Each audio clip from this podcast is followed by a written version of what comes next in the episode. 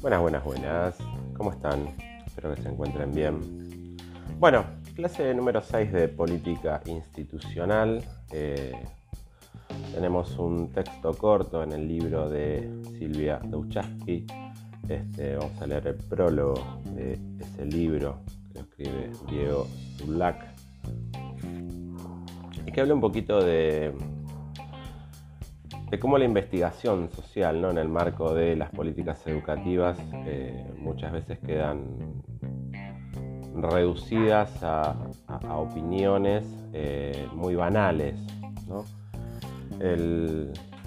lo, que, lo que comenta Diego en este texto es un poco preguntarnos, ¿no? preguntarse eh, qué rol ocupa la investigación que podemos hacer en tanto lo cotidiano de nuestro rol docente a la hora de poder mirar con otros ojos nuestro, nuestro actuar sobre las escuelas donde formamos parte. ¿no?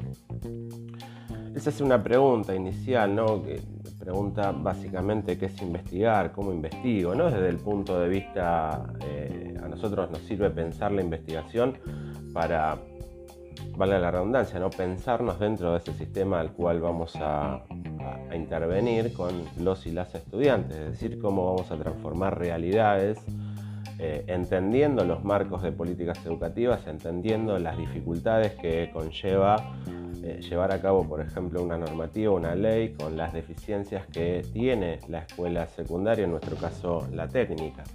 Este, pero también entendiendo que somos parte de ese sistema y que no podemos quedarnos con las manos cruzadas sin hacer nada, esperando que del otro lado se solucionen todos los problemas, ¿no?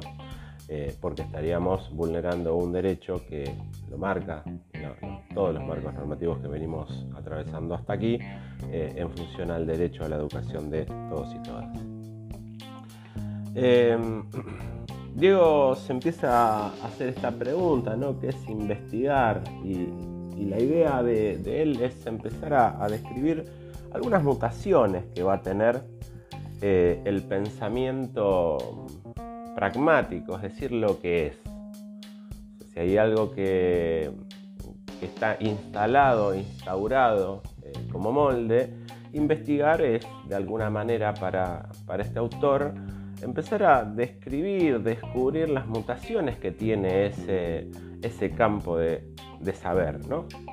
Él va a decir que inmediatamente percibimos ciertos riesgos en la abstracción, nos cuesta mucho entender de dónde vienen las cosas, simplemente las hacemos, es decir, no vamos al hueso de la cuestión, no investigamos por qué hacemos lo que hacemos, sino que lo hacemos, porque hay algo que nos prefija, nos predispone a que eso sea así para siempre.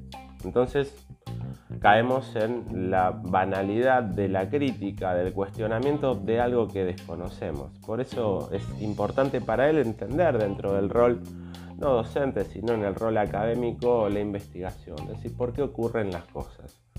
¿Qué es lo que me lleva, por ejemplo, a pensar que si una ley eh, fomenta la calidad educativa, eh, hay tantos condicionantes para que esa calidad educativa se dé? como ustedes habrán podido leer en, el material que tienen de, política, este, habrán visto que todos los marcos normativos van a describir, van a prescribir, de alguna manera van a orientarnos hacia la calidad educativa, hacia el derecho, hacia la posibilidad de los y las estudiantes en un, eh, de permitirles ¿no? el, ir por estudios superiores. Sin embargo, eso en la realidad muchas veces no se da. Bueno, en esta realidad es pensarlo por qué. ¿Por qué no se dan? Solamente depende de una ley, solamente depende de un marco normativo que me diga qué hacer o depende de otras cosas. Y si depende de otras cosas, ¿de cuáles depende?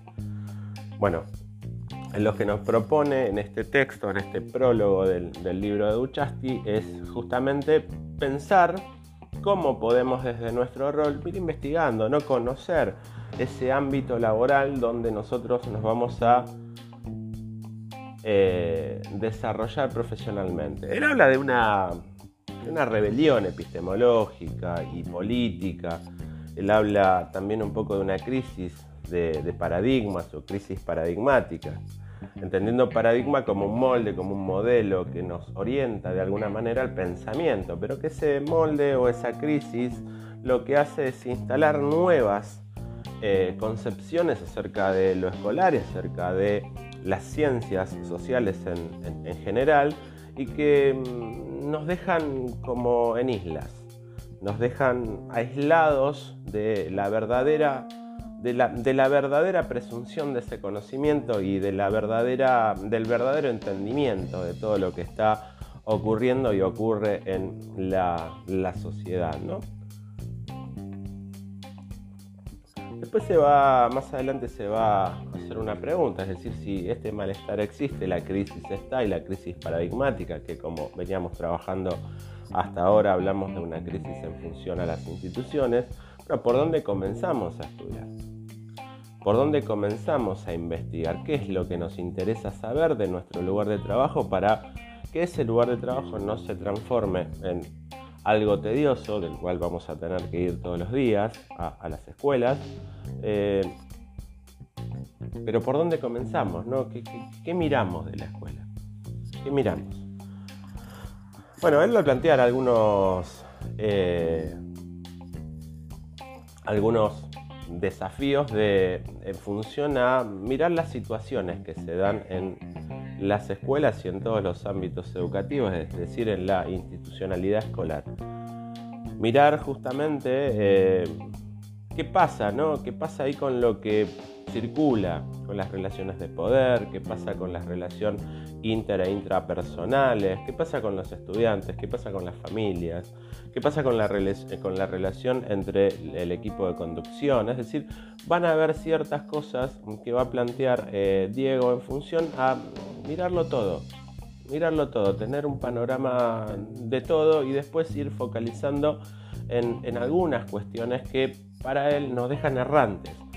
Nos dejan errantes, nos dejan sin argumento para poder, o sin argumento sólido para poder eh, diferenciar o poder debatir o poder dar un debate sólido en función al argumento, en relación a que nos deja sin argumentos. Perdemos argumento a la hora de no investigar, a la hora de no mirar, pero no mirar con ojos eh, netamente academicistas, sino mirarlo con ojos críticos en función de, bueno, tengo determinadas normativas que me dicen qué hacer en lo institucional, que me dicen eh, qué pasa con ese adentro, con ese afuera, de, dentro de la cultura escolar, entendiendo que hoy eh, la escuela ya no es ese ámbito de muros cerrados, sino que la cultura, la sociedad entró a la escuela, entra a la escuela. ¿Y, cómo hacemos ¿no? para pensar una escuela diferente o una escuela que queremos en función a quizás no solamente marcos normativos, sino a ideales propios, a ideologías propias que nos atraviesan? Entendiendo que somos, en tanto docentes, sujetos subjetivados por ideales, por ideologías, por posicionamientos que pueden ser netamente partidarios o no, pero sí siempre tenemos un, posicionamiento, nos paramos desde un lugar a la hora de poder dar clases. Bueno, eso es lo que nos propone Diego, ¿no? Pensar la errancia en, relación a cómo nos quedamos vacíos muchas veces los y las docentes para poder pensar ¿no? Eh, qué escuela queremos. En este caso, qué escuela técnica queremos, qué queremos que el pibe y la piba aprendan, eh, qué, les permitimos eh, a futuro en ese devenir que obviamente es algo que el docente y la docente no debe renunciar jamás. ¿no? una cuestión en los marcos de políticas educativas, aquel que es educador lo sabe muy bien, ¿no? que es eh, no renunciar al porvenir del otro. Si uno renuncia al porvenir, renuncia a todo lo que envuelve el ejercicio de la docencia. Entonces, la, idea de, este texto es un poquito pensar la, la idea de maestro errante, no la errancia en la docencia desde la puerta de la destitución, es decir, el docente se, siente destituido, es decir, no hay institución de donde se pueda agarrar para elaborar un argumento, para elaborar un debate, porque no las hay. Una crisis en tanto en tanto institucional y lo fuimos viendo en los otros textos que teníamos, eh, en, relación a, pensarnos que, bueno, o sea, ¿qué, es lo que tenemos que hacer? ¿Qué es lo que hace un docente? O sea, hay normativas tan a priori que salen todos los días eh, que, van cambiando de eje eh, el accionar y el rol docente hablando del contexto netamente actual, y que tienen un anclaje histórico, que no son porque sí. No es que decantaron hoy porque en una pandemia, en, un contexto de pandemia, tuvimos un aislamiento de dos años y se cambió el modelo por un bienio. Ya hay cuestiones que hacen a la crisis educativa que se vienen planteando desde los 90. Eh, cuando avancemos un poquito más y veamos eh, década del 90 con Ley Federal de Educación y los cambios que trajo en, función al vaciamiento de contenidos y a la calidad educativa, vamos a ver que eh, es normal que esto pase en educación, este replanteo y esta crisis se dé y que la podamos pensar desde estos espacios de formación docente. Eh, y no pensarla de manera apocalíptica, como dice Diego, sino pensarla en función a, bueno, una posibilidad.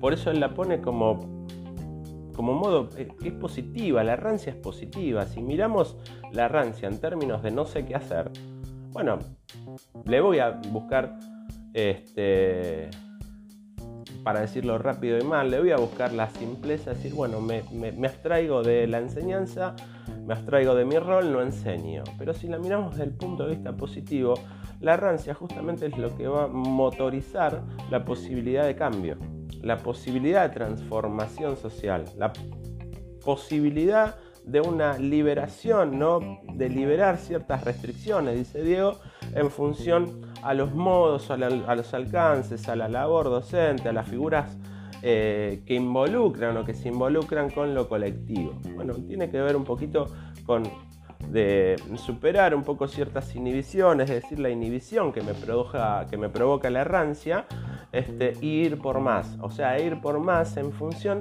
a algo que no se va a tratar de misioneros sin pensamiento, no misioneros asépticos sobre una nueva moral, sino de docentes eh, netamente comprometidos con el rol, eh, de docentes que sean protagónicos, que piensen la educación desde la posibilidad puesta en un otro, que piensen la educación en y con un otro, y obviamente ese otro no solamente es el estudiante, sino es todo, eh, es, toda la comunidad académica, incluyendo las familias, entendiendo que las crisis eh, institucionales empiezan también por el marco familiar, no por el orden familiar, este, y si lo llevamos a la cotidianidad, hoy lo vemos uno se para en la puerta de, la escuela secundaria, cualquiera sea, y los pibes llegan solos, o sea, no hay un adulto que los acompañe. Y, a la hora de mm, solicitar o llamar a un, a un padre, a un tutor, a una madre, o sea, alguien responsable del estudiante, muchas veces no viene. Entonces fíjense cómo los lazos en función a lo instituido se fueron rompiendo, se fueron desmembrando y hoy tenemos lo que Diego menciona y lo que todo el libro de, de Duchasti habla en función a la errancia, es decir, a dejar al docente, dejar al desafío de la profesión docente a merced de lo inmediato, de generar normas y reglas a priori, normas y, y acuerdos muy efímeros, muy en el acá, donde no hay una, una mirada hacia futuro y que atenta contra lo que veníamos sosteniendo hace un ratito, ¿no? contra ese devenir puesto en el otro. No tiene mucho más eh, el, texto, el texto de Diego, es un texto que tiene ya unos años, tiene 15 años, eh, le escribe el prólogo de, este libro y la verdad que analiza en, este prólogo un poco de lo que habla Duchaste en, líneas generales. Eh, es interesante pensar porque, o sea, pensarlo desde esta posición, porque muchas veces a la hora de, entrar a una escuela nos, atraviesa la, crisis, el miedo, nos atraviesa los por qué, ¿no? Si yo tengo 40 estudiantes, ¿por qué no tengo 40 pinzas, 40 destornilladores? Bueno, la realidad no es la misma en todos los lugares y con la investigación de, la institución, poder mirar la institución, poder atravesarla desde su constructo histórico, desde este, su origen político, de su historicidad, poder conocerla, nos va a dar una pauta medianamente acercada de cómo debemos intervenir en esa institución, que no va a ser lo mismo que intervenir en otra institución. Por eso eh, él nos propone, ¿no? el libro nos propone pensar eh, la investigación todos los días, de eso, bueno, me gustaría a la hora de entrar a una escuela, formar parte de esa escuela, bueno, cuáles son, cuál es el proyecto institucional de la escuela, cuáles son los objetivos que buscan, eh, cuál es el perfil de los y las estudiantes esperado, cómo es el manejo institucional en función a las relaciones de poder, es decir, conocerlas. Conocer ese, escenario donde nos vamos a desarrollar eh, profesionalmente como trabajadores de la cultura es fundamental. ¿sí? Nos hace nos hace tener un pantallazo y un panorama de cómo debemos intervenir. Bueno, espero haber sido lo más claro posible. Les mando un saludo grande, este, pronto nos estaremos viendo. Van a tener también algunas orientaciones acerca de, del parcial, del primer parcial eh, grupal, en duplas que tienen que entregar. Así que, bueno, fíjense, chusmeenlo. Nos estamos viendo. Saludos a todos y todas.